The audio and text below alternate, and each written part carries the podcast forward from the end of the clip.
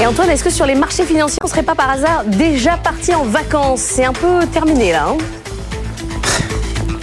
Oui, clairement, on est euh, en manque de catalyseurs en ce moment. Le CAC 40 stagne, alors pas très très loin de ses records absolus. Mais c'est vrai qu'on a beaucoup de mal à bouger depuis pour tenter quelque chose au-delà des 7600 points.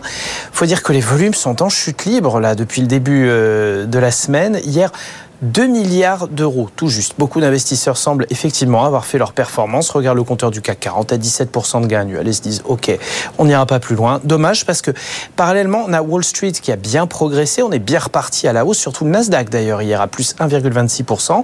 C'est plutôt euh, positif en Asie ce matin. Mais a priori, tout cela devrait rester lettre morte euh, un peu à Paris. Le CAC 40 attendu sans grand changement.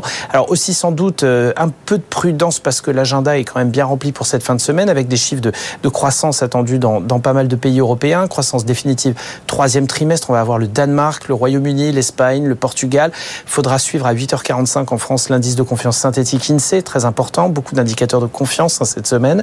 Aux États-Unis, revenus et dépenses des ménages euh, aujourd'hui, les commandes bien durables, aussi l'indice de confiance du Michigan. Donc pas mal de choses qui vont sans doute faire bouger euh, les taux de manière décisive avec le petit effet fin de semaine. Mais pour le moment, le CAC 40 est en embuscade sous les 7600 et pour le moment, pas de, pas de signal de nouvelles dynamique aussi en tout cas.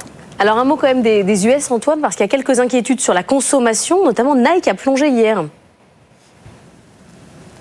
Oui, en après-marché, on sort de plusieurs profit warnings retentissants, notamment de, FedEx, de General Mills aussi dans l'agroalimentaire. On a Starbucks qui est au plus bas depuis début novembre après avoir enchaîné un nombre record historique de baisse.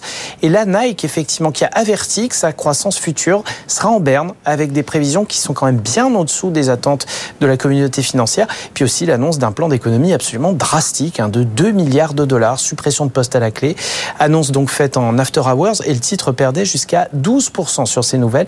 Bref, on termine l'année quand même avec quelques feux orange qui s'allument du côté de Wall Street qui tempèrent un petit peu l'optimisme à tout craint des marchés en cette fin d'année.